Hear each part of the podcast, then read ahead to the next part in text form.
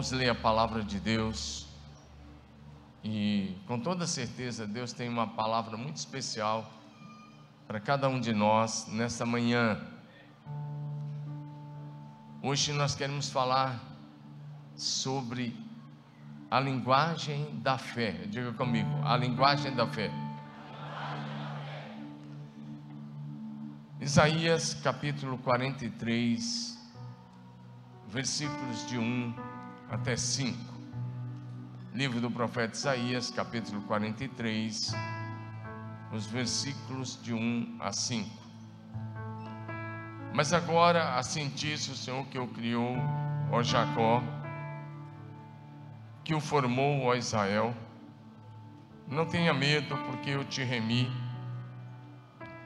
eu chamei pelo seu nome, você é meu. Quando você passar pelas águas, eu estarei com você. Quando passar pelos rios, eles não te submergirão. Quando passar pelo fogo, você não se queimará. As chamas não o atingirão, porque eu sou o Senhor, o teu Salvador. Deu o Egito em resgate por você a Etiópia e Seba para que você fosse meu, visto que você é precioso aos meus olhos e digno de honra, porque eu o amo. Darei homens por você e povos em troca da sua vida. Não tenha medo, porque eu estou com você. Trarei a tua descendência do Oriente e a juntarei desde o Ocidente. Diga amém. Amém? amém?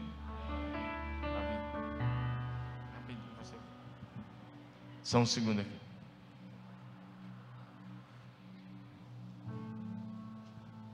Diga comigo de novo.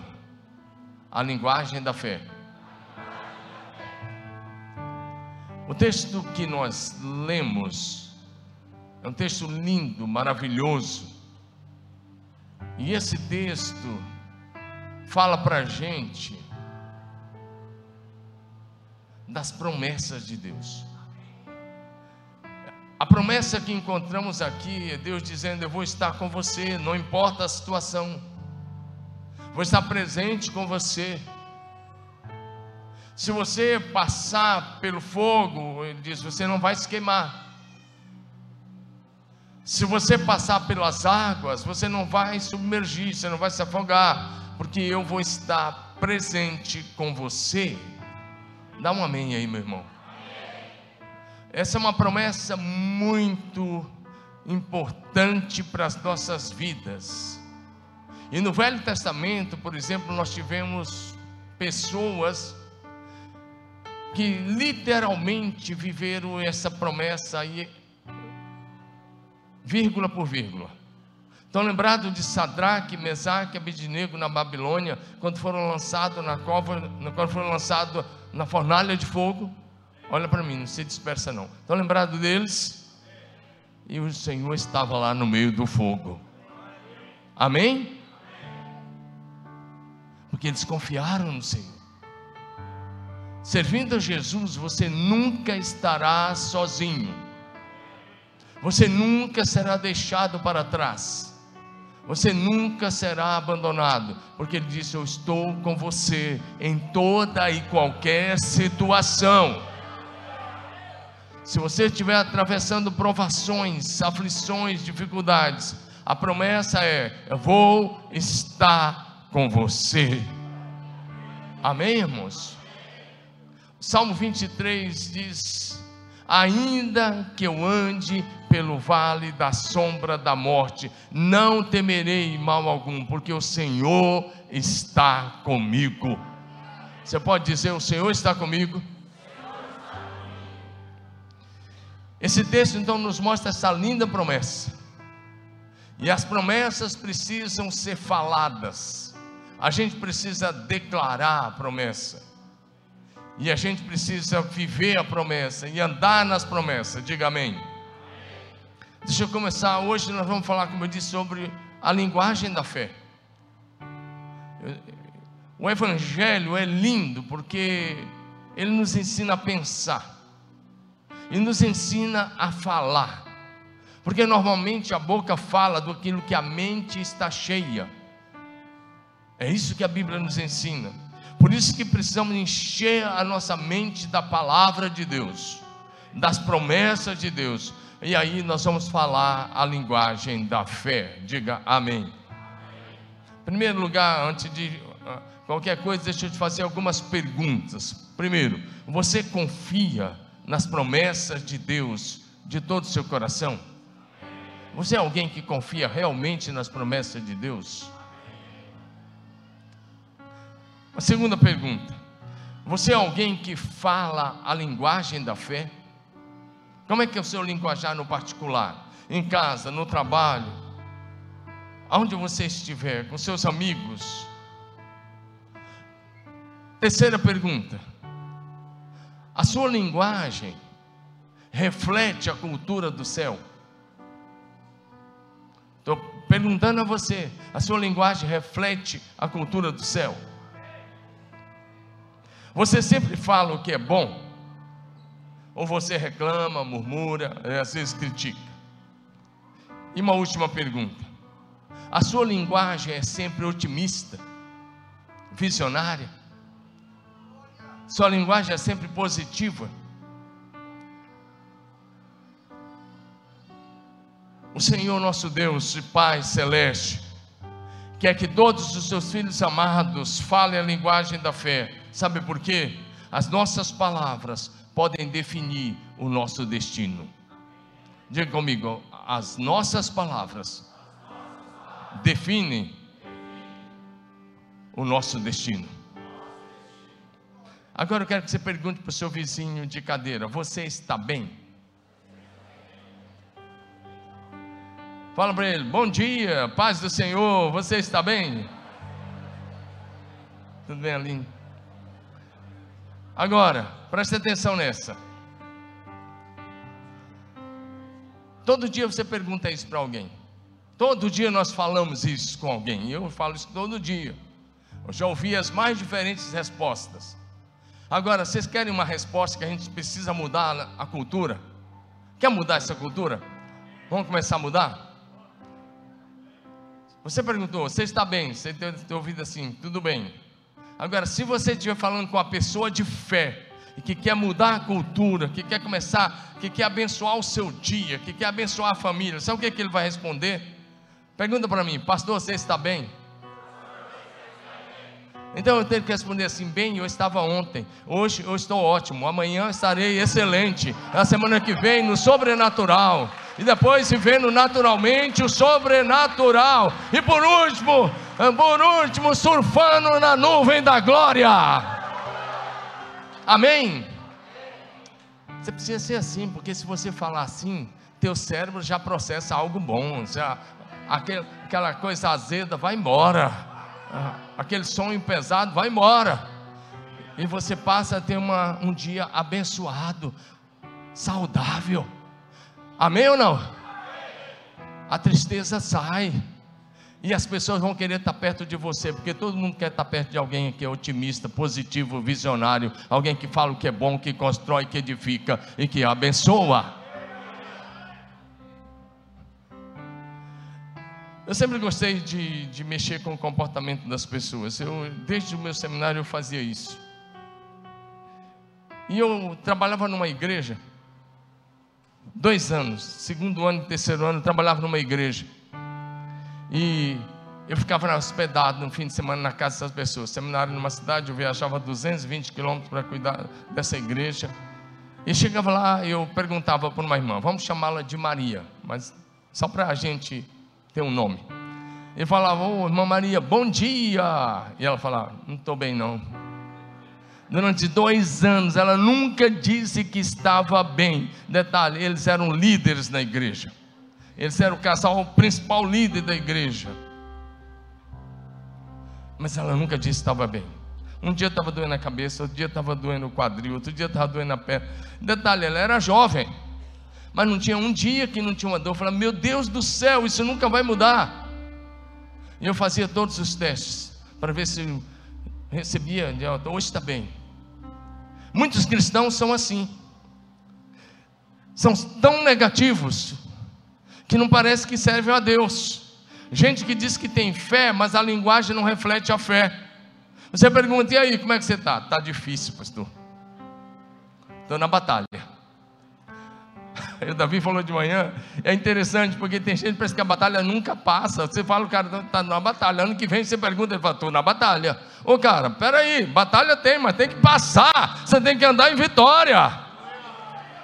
Aí eu já perguntei, eu, eu vi umas coisas pesadas. Foram poucas vezes, mas eu ouvi, eu vi alguma coisa muito pesada. Aí eu já ouvi muito isso. Deus não está respondendo as minhas orações. Deus parece que esqueceu de mim. Linguagem de crente. Tem que ser crente. Se for discípulo de Jesus, vai falar diferente. E eu já ouvi também assim: tudo que eu faço dá errado. Mas a pior de todas, eu já ouvi de crentes: Pastor, eu nasci para sofrer. Eu falo, eu não nasci para sofrer, não, cara. Eu não estou nessa com você, não. Se alguém falar para você, eu nasci para sofrer, você fala, eu não. Amém ou não? Fala assim, levanta sua mão e diga assim: Eu nasci para dar certo, para ser cabeça e não cauda, para ser influenciador, feliz, para andar em vitória, para ser abençoado, para ser próspero e bem-sucedido em tudo o que fizer, em nome de Jesus.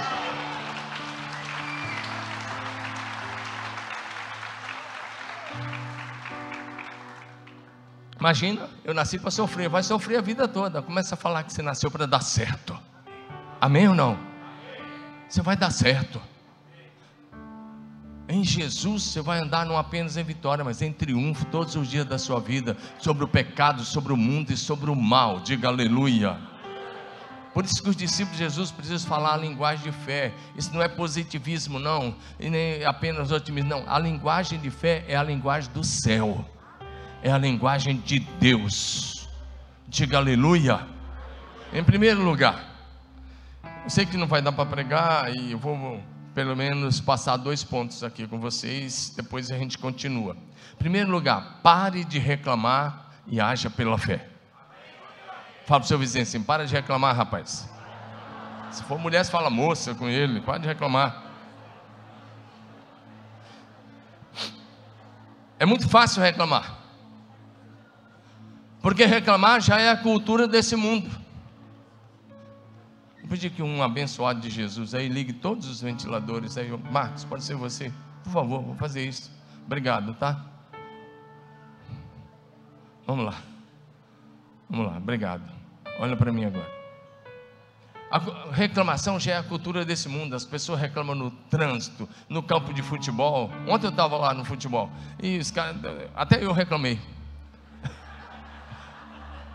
A gente reclama no campo de futebol, a gente reclama no trânsito, a gente reclama em tudo que é lugar. Mas essa não é a cultura do céu. Eu reclamei só no campo de futebol, em outro lugar não reclamei não. Diga amém. Diante dos obstáculos, você pode parar e reclamar, ou você pode declarar a palavra em fé. Fala a linguagem da fé. Quando você fala a linguagem da fé, aquilo que parece impossível aos olhos humanos começam a, começa a acontecer. E aí eu quero ir com você, com você para o texto de Êxodo capítulo 14. Vai comigo rapidamente aí, projeção, Êxodo 14, versos 10 até o verso de número 16. O texto vai falar para a gente que os filhos de Israel tinham saído do Egito há três dias. Agora eles chegaram diante do Mar Vermelho diante de um obstáculo intransponível aos olhos de qualquer ser humano. E atrás está o deserto, mas quando eles olham para o deserto, vinha Faraó com todo o seu forte exército. E o exército de Faraó vinha armado e pronto para destruir. A primeira coisa que os homens de Israel fizeram foi reclamar com Moisés. Eles disseram a Moisés: Será que foi porque não havia sepultura no Egito que você nos tirou de lá para morrermos no deserto? A primeira coisa que eles falaram foi de morte. E eles falaram uma coisa mais terrível ainda. O que foi que você fez conosco, tirando-nos do Egito? Eles já estão, três dias depois, eles já estavam arrependidos de ter saído do Egito. E agora eles estão dizendo: Olha, não foi isso que dissemos a você no Egito. Olha o que eles falaram com Moisés: Deixa-nos em paz para que sirvamos aos egípcios. Na, na NVT, que o Davi usou no outro culto, ele disse, eles disseram: seria melhor ser escravo no Egito do que morrer nesse deserto. Olha a linguagem desse povo, o povo que tinha visto as dez pragas, o povo que tinha visto, ah, uma das pragas foi trevas para o Egito e luz para eles.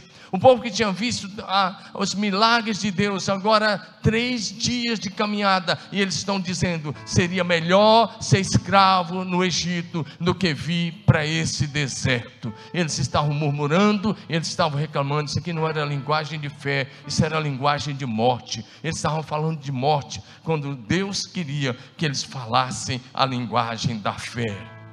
Então, Moisés falou de fé, diga amém.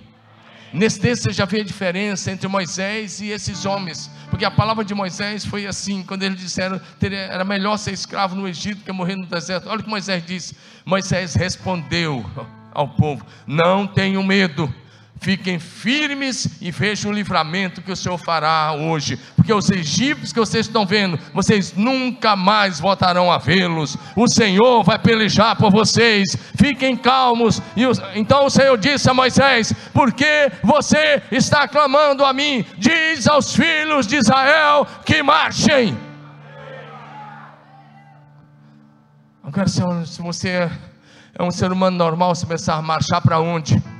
Atrás um exército armado, na frente o mar, vai marchar sobre as águas como? Parece que era insano. Eu quero dizer uma coisa a você hoje. Olha bem para mim. Não importa o que você está enfrentando, a palavra de Deus hoje para você é a mesma. E a palavra é: continue, vá em frente, não desista, marche, marche em nome de Jesus. E o impossível vai acontecer em nome de Jesus.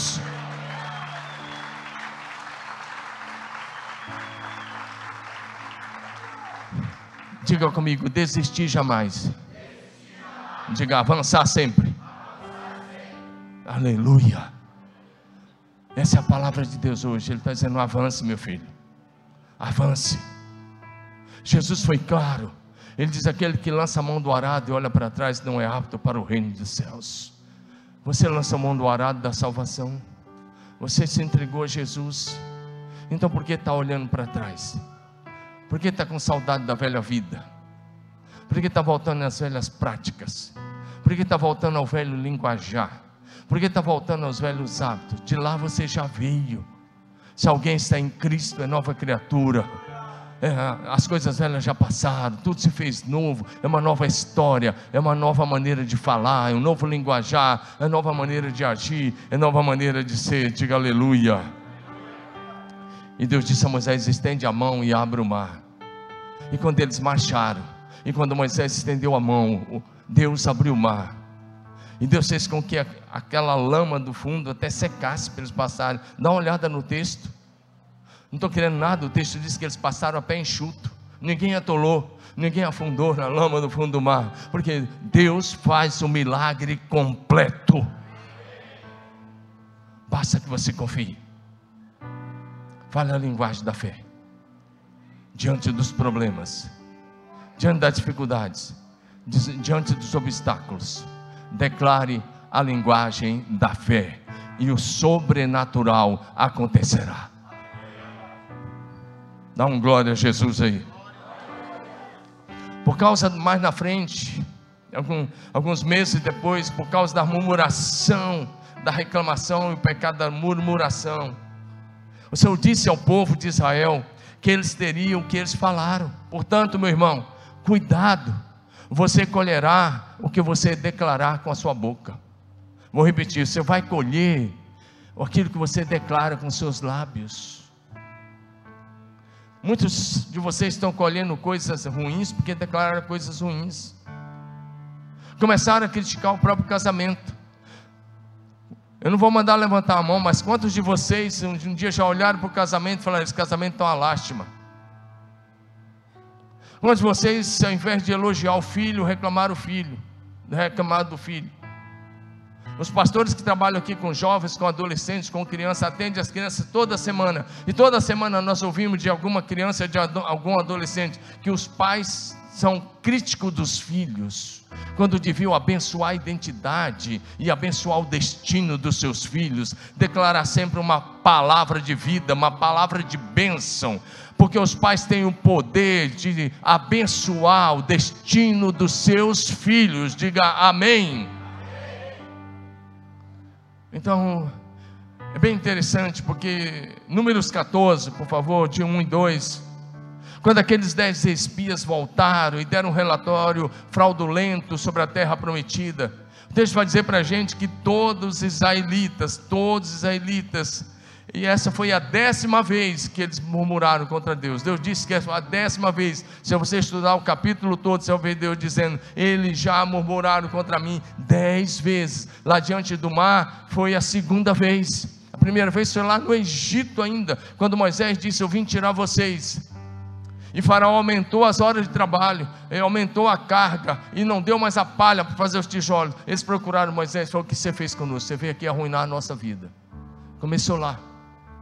E agora Deus está dizendo: já é a décima vez que esse povo está murmurando. Aí eles se levantam, escutaram o relatório fraudulento, deixaram de olhar para a nuvem da glória, deixaram de olhar para a nuvem, a nuvem de fogo à noite, deixaram de olhar para o Deus que abriu o mar vermelho, deixaram de olhar para o Deus que estava dando maná para eles a cada manhã, do Deus que estava fazendo brotar água da rocha, e eles começaram a murmurar. E sabe o que eles disseram outra vez? Mais uma vez eles falaram a linguagem da morte. Eles disseram: Ah, era melhor ter morrido no Egito ou mesmo no deserto do que estar aqui. E eles pediram a morte. Agora vai para o verso 28 e 29. No verso 28 e 29, Deus disse o seguinte: agora digam-lhes o seguinte: tão certo como eu vivo, declara o Senhor, farei com vocês exatamente aquilo que os ouvi dizerem. Todos vocês ficariam mortos nesse deserto, uma vez que vocês queixaram contra mim todos com mais de 20 anos que foram contados no censo vão morrer. Deus está dizendo: olha, eu vou dar a vocês o que vocês falaram. Irmão, olha aqui para mim, deixa eu te fazer uma pergunta. Se você tiver que receber nos próximos dias, de acordo com as suas palavras, o que vai acontecer com a tua família?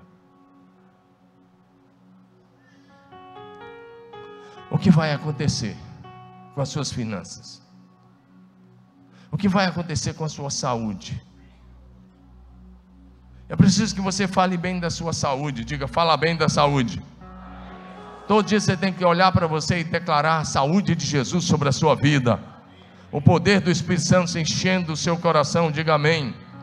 É preciso que você desenvolva em sua casa a cultura da bênção. Declare uma, sobre seus filhos que eles poderão alcançar qualquer lugar que qualquer outro ser humano alcançou. Eu já ouvi várias vezes o depoimento do ministro Marcos Pontes. Marcos Pontes é daqui de Bauru, bem pertinho de nós, daqui a 100 quilômetros. E Marcos Pontes disse que quando ele era criança, pobre, ele disse que ele tava, começou a trabalhar logo cedo, me parece que aos 12 anos, numa oficina mecânica. Ele começou a dizer para os mecânicos que ele seria piloto de avião.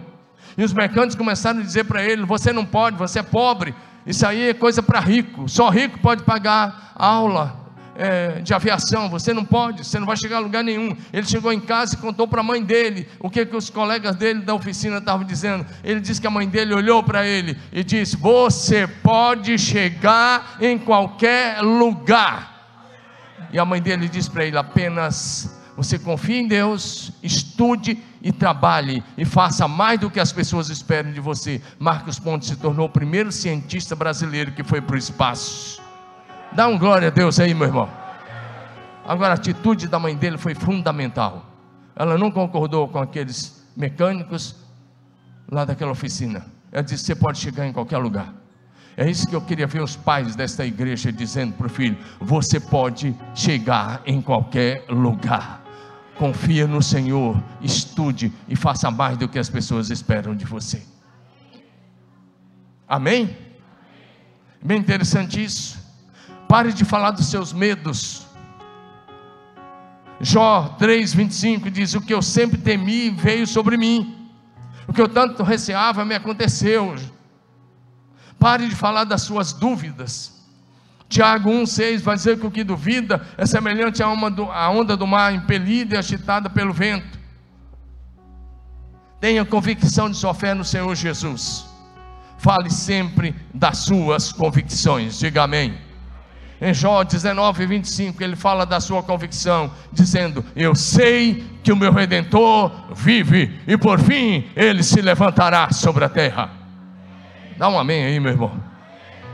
2 Timóteo 1,12, Paulo escreveu: Porque eu sei em quem eu tenho crido. Que você pode dizer isso? Levanta a mão diga: Eu sei em quem eu tenho crido. Estou certo que Ele é poderoso para guardar aquilo que me foi confiado até o último dia. Diga aleluia. Eu sei o que eu tenho crido. Você também sabe. Diga aleluia. E Ele é fiel e poderoso para nos guardar até o último dia. A boca fala do que o coração está cheio. Portanto, enche o seu coração da palavra de Deus. Em segundo lugar, pare de falar do que você não tem. Fale do milagre que você viverá. Diga isso bem bonito. Vamos lá? Pare.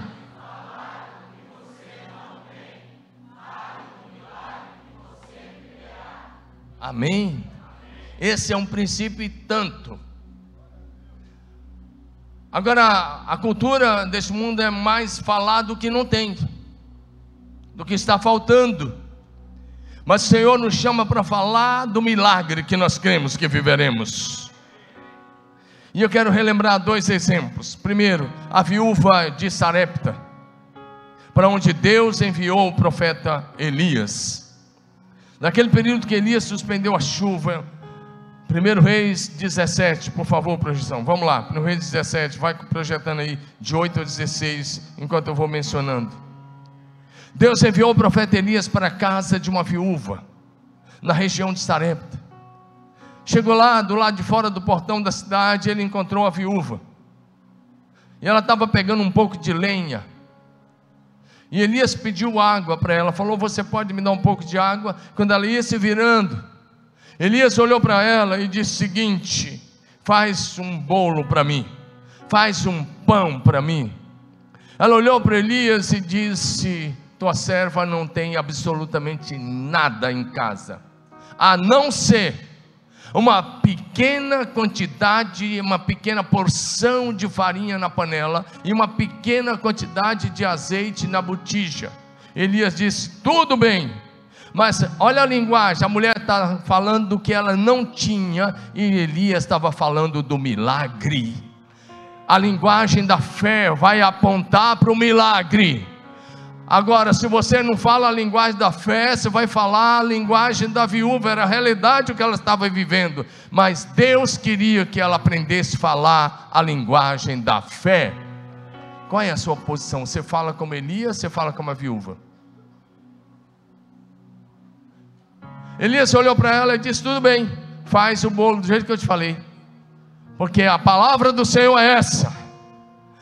Dá ela disse, ela disse só tinha isso, e a palavra de Elias foi: Porque assim diz o Senhor, Deus de Israel: a farinha da panela não se acabará, e o azeite do jarro não faltará, até o dia que o Senhor fizer chover sobre a terra. Essa é a linguagem da fé. Aquele que crê no Deus que pega o pouco que nós temos e multiplica. Dá um aleluia aí, meu irmão. Você está falando daquilo que você não tem? Isso é fácil. Mas a fé é a certeza das coisas que se esperam e a convicção dos fatos que não se veem. Falar da doença com o diagnóstico na mão é fácil. Agora, falar da cura é que Deus quer que você pratique isso para viver os seus milagres. Falar da falta de dinheiro é fácil, se você não tem, é fácil. Agora, falar da provisão é o que Deus quer que você pratique. Diga amém. E aí a Bíblia vai dizer: foram meses e meses e meses que ela e a casa dela, dá a entender que ela chamou a família dela para comer na casa dela, que na casa dela tinha comida. Veja, a mulher estava falando a linguagem da morte. Quando ela encontra com Elias, eu acabei pulando essa parte, ela disse: só tem uma pequena porção de farinha, uma pequena quantidade de azeite. Vou fazer um bolo, vou comer, eu e meu filho, vamos esperar a morte. Vamos morrer de fome. A mulher estava dizendo: não vamos morrer de fome. E Elias está dizendo: não, a provisão de Deus chegou. Fala para o teu vizinho de cadeira assim: você serve ao Jeová Jireh, o Deus que vê e provê todas as coisas. Diga aleluia. É preciso que você entenda isso. E a palavra de Elias vai dizer: a farinha da panela não acabou e o azeite do jarro não faltou, segundo a palavra do Senhor anunciada por meio de Elias. Então hoje eu quero que você faça a diferença entre a palavra da fé e a palavra da dúvida, da incredulidade. Confie no Senhor de todo o seu coração. Sabe por quê? O Deus que multiplicou o azeite e a farinha da viúva é o Deus que pega o, seu, o que você tem e faz o impossível acontecer. Deus não vai fazer o que você está pedindo, Deus vai fazer sempre infinitamente mais. Ele sempre faz infinitamente mais. Diga aleluia. Só mais um exemplo sobre isso, rapidamente. De uma outra viúva. Eh, segundo Reis, capítulo 4. Essa viúva, o marido tinha morrido e tinha deixado uma dívida. Deixou uma dívida. Olá, hein? Não vai deixar dívida aí para sua esposa, não, que é problema. E na época as mulheres não trabalhavam fora elas cuidavam da casa, dos filhos. E agora chegou, tinha chegado os credores. E ela não tinha o que pagar. E eles estavam dizendo: Nós vamos levar seus filhos, seus dois filhos, seus filhos como escravos. Ela procura o profeta Eliseu, por favor, projeção. Segundo Reis 4, de 1 em diante, por gentileza, obrigado. Ela procura o profeta Eliseu. E ela diz para Eliseu: o meu marido era teu servo. Você sabe que ele temia o Senhor. Ele morreu, ele deixou uma dívida e agora meus filhos vão ser levados como escravos. E sabe de uma coisa? Eliseu fez uma pergunta certa para aquela mulher: O que você tem em casa? Meu irmão, Deus vai começar com aquilo que você já tem. Dá um amém, meu irmão. Deus vai começar com aquilo que você já tem. Você tem alguma coisa na sua casa, é o suficiente para viver o milagre de Deus. Ela disse: Eu tenho só uma pequena porção de azeite numa botija. Eliseu agora olha para ela e diz: Vai na, na, tua vizinhança e pede vasilhas emprestadas a todos os teus vizinhos. Vai na rua, do começo ao fim da rua, anda no teu bairro e pega muitas vasilhas, vasilhas grandes. E Eliseu disse: Monte uma linha de produção o milagre estava ia acontecer com aquilo que ela tinha dentro da casa dela. Ela foi e fez, pegou vasilhas e ela ia pedindo para os seus filhos mais uma vasilha, mais uma vasilha. E ela ia enchendo, enchendo e enchendo. Porque Deus pega o pouco que você tem e multiplica para a glória dele mesmo e para a bênção dele sobre a sua vida. Dá um amém aí, meu irmão. ela falou a linguagem que era terrível: meus filhos serão escravos. Eliseu disse: não. Deus vai fazer um milagre. Monte uma linha de produção. Diga amém. Deus quer olhar para você e dizer: Ó oh, meu querido, começa com o que você tem. Deus está falando com gente que vai ser empreendedor aqui nessa manhã. Que vai começar com o que você tem, vai prosperar a partir daquilo que você tem, quando você colocar nas mãos de Deus. Para de ficar na ilusão. Começa com o que você tem. Diga amém. E quando ela pede mais uma vasilha, o filho falou: Não tem mais vasilha. Então o azeite parou de jorrar. Ela foi lá e disse: Eliseu, o milagre aconteceu. Eliseu disse: Vende o azeite, paga a dívida, e você e seus filhos. Por que, que o texto não está aí, projeção? Por favor, deixa esse texto aí. Último versículo, vamos lá. Vamos lá. Segundo Reis 4 de 1 até o 8. Vende o azeite, você e os seus filhos vão viver com o que sobrou. Eu queria que esse versículo seja colocado. Ela foi e contou o homem de Deus. Lê comigo. Todos vocês, vamos lá? Vá, venda o azeite, paga a sua dívida, e você e seus filhos. O milagre foi tão grande que dava para ela e seus filhos viver com o que sobrou. Porque Deus sempre faz infinitamente mais. Vira para o seu vizinho e fala assim para ele, como um profeta: Deus vai fazer na sua vida o infinitamente mais. Porque Deus sempre faz assim, diga aleluia. Tudo que aquela mulher queria era pagar a dívida, que sua esposa havia deixado, para que os seus filhos não se tornassem escravos, mas Deus lhe deu infinitamente mais, diga aleluia. Deus sempre faz assim. Em Filipenses 4,19, Paulo escreve: O meu Deus, segundo as suas riquezas em glória, suprirá todas as vossas necessidades. Só mais uma coisa, e aí nós vamos para o batismo. Fala assim para o seu vizinho: para de falar de doença. Para de falar de doença. Nesses últimos dois anos que o mundo falou de doença, misericórdia. Se você ligasse qualquer canal de televisão, qualquer hora do dia estava falando de doença.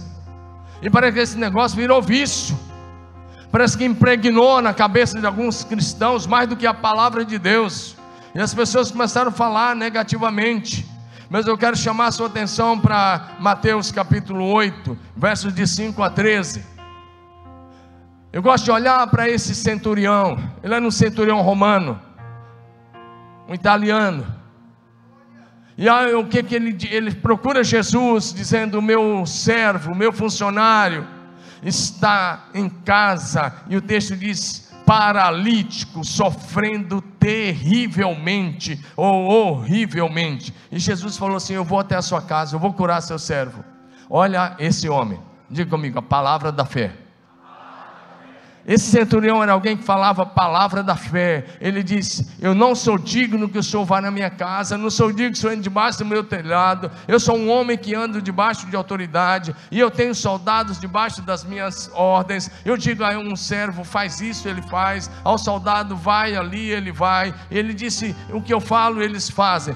Ele, aquele homem estava dizendo Jesus, a Jesus, eu compreendo o princípio da autoridade. O senhor não precisa ir basta uma palavra. Meu irmão, estou pregando para você. Basta uma palavra de Jesus e a tua realidade estará mudada para sempre. Aquilo que ninguém mais pode fazer, uma palavra, uma palavra muda tudo. Ele diz: coloca o versículo aí agora, o próximo versículo. Volta um. Nove. Basta uma palavra, diga. Basta uma palavra. Você volta mais um, volta, uma, diga de novo, basta uma palavra. Ele diz: apenas mande com uma palavra e o meu servo será curado. Uma palavra. É o verso 8. Isso, obrigado. Diga de novo, uma palavra. Diga comigo, uma palavra de Jesus é suficiente Diga aleluia. Aí sabe o que Jesus disse? Jesus diz assim: Em todo Israel não achei fé como essa. Jesus disse: A fé desse centurião é maior do que a de todos os israelitas. Era um gentil, mas que tinha uma fé forte, firme, inabalável no Senhor. Diga aleluia. Sabe como é que o texto conclui? Jesus olha para ele e diz: Vai, seja feito conforme a sua fé. Seja feito como você crê. Fala assim, vai, fala assim para o seu vizinho: Vai acontecer como você crê. Pergunta: Se for acontecer como você crê, o que você vai viver da parte de Deus? Alguns vão viver algo grandioso, grandioso, outros não vão viver nada. Eu espero que você desenvolva a fé como desse centurião, que olha para Jesus e que não olha para as circunstâncias, que não olha para o tamanho dos problemas e diz: Jesus, basta uma palavra. Diga de novo: basta uma palavra. de Jesus. Amém? Agora deixa eu dizer uma coisa para alguns cristãos que nos acompanham em casa, que assistem aqui. Alguns cristãos que dizem ter fé e que dizem que falam a linguagem da fé são tão negativos. Eu tenho ouvido algumas coisas assim, eu vou falar da minha experiência, do que eu ouço como pastor. No dia a dia aqui. Eu já ouvi assim, você vai, está gripado, está com dor de garganta, e vai lá e faz o exame de Covid. E aí o resultado deu negativo. Aí você liga para o amigo ou para a amiga. Você está feliz, deu negativo. Mas do outro lado tem um cara mais negativo do que o exame. Ele fala assim: você precisa repetir o exame, está dando muito falso negativo. Fala assim, misericórdia. Meu Deus, o cara já está aliviado porque deu negativo. Você, em vez de falar glória a Deus, aleluia, porque alguém que fala a linguagem da fé ia dizer, deu negativo, glória a Deus, aleluia, vamos celebrar. Mas o abençoado, mas não falou outra palavra, repete o exame, está dando muito falso negativo. E nessa brincadeira tem gente que repetiu o exame duas, três vezes. Misericórdia, irmão. A linguagem da fé é diferente. Diga a linguagem da fé é diferente. Diga aleluia. Diga glória a Deus. E quando você fala que está com a situação, e do outro lado tem um cara muito negativo, ele já fala assim: meu parente morreu disso. Que recado você está dando para aquela pessoa? O próximo é você. Isso não é linguagem da fé. Isso é linguagem maligna. Quando você fala as coisas negativas, você está refletindo a cultura deste mundo caído, influenciado pelo maligno. Mas eu quero, eu estou pregando para um povo que vai falar a linguagem da fé. Amém? Um povo não, não, é, não é ignorar a situação. Não, não é isso não é ser negacionista, não é nada disso, não, o problema está aí, as doenças estão aí, as dificuldades estão aí, a questão é, você não vai falar da doença, vai falar da saúde, vai falar da cura, em vez de falar, ó, oh, deu, né, dá, deu, faz outro teste, vai falar assim, eu já sabia, porque Jesus levou sobre si na cruz do Calvário as nossas dores, as nossas enfermidades, Ele já levou lá na cruz. Você tem a saúde de Cristo Jesus. Você é abençoado, você vai viver uma vida longa e cheia de saúde.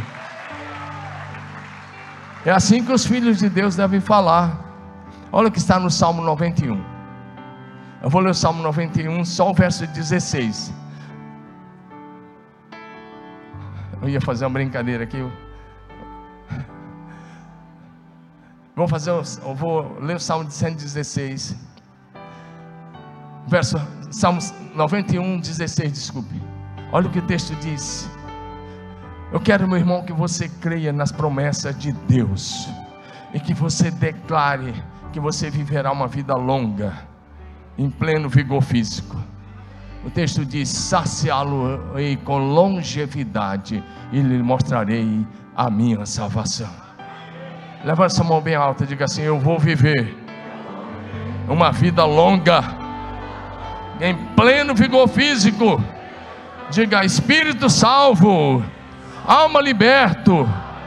De novo, Espírito salvo, alma liberta, corpo saudável Diga vida longa, em pleno vigor físico.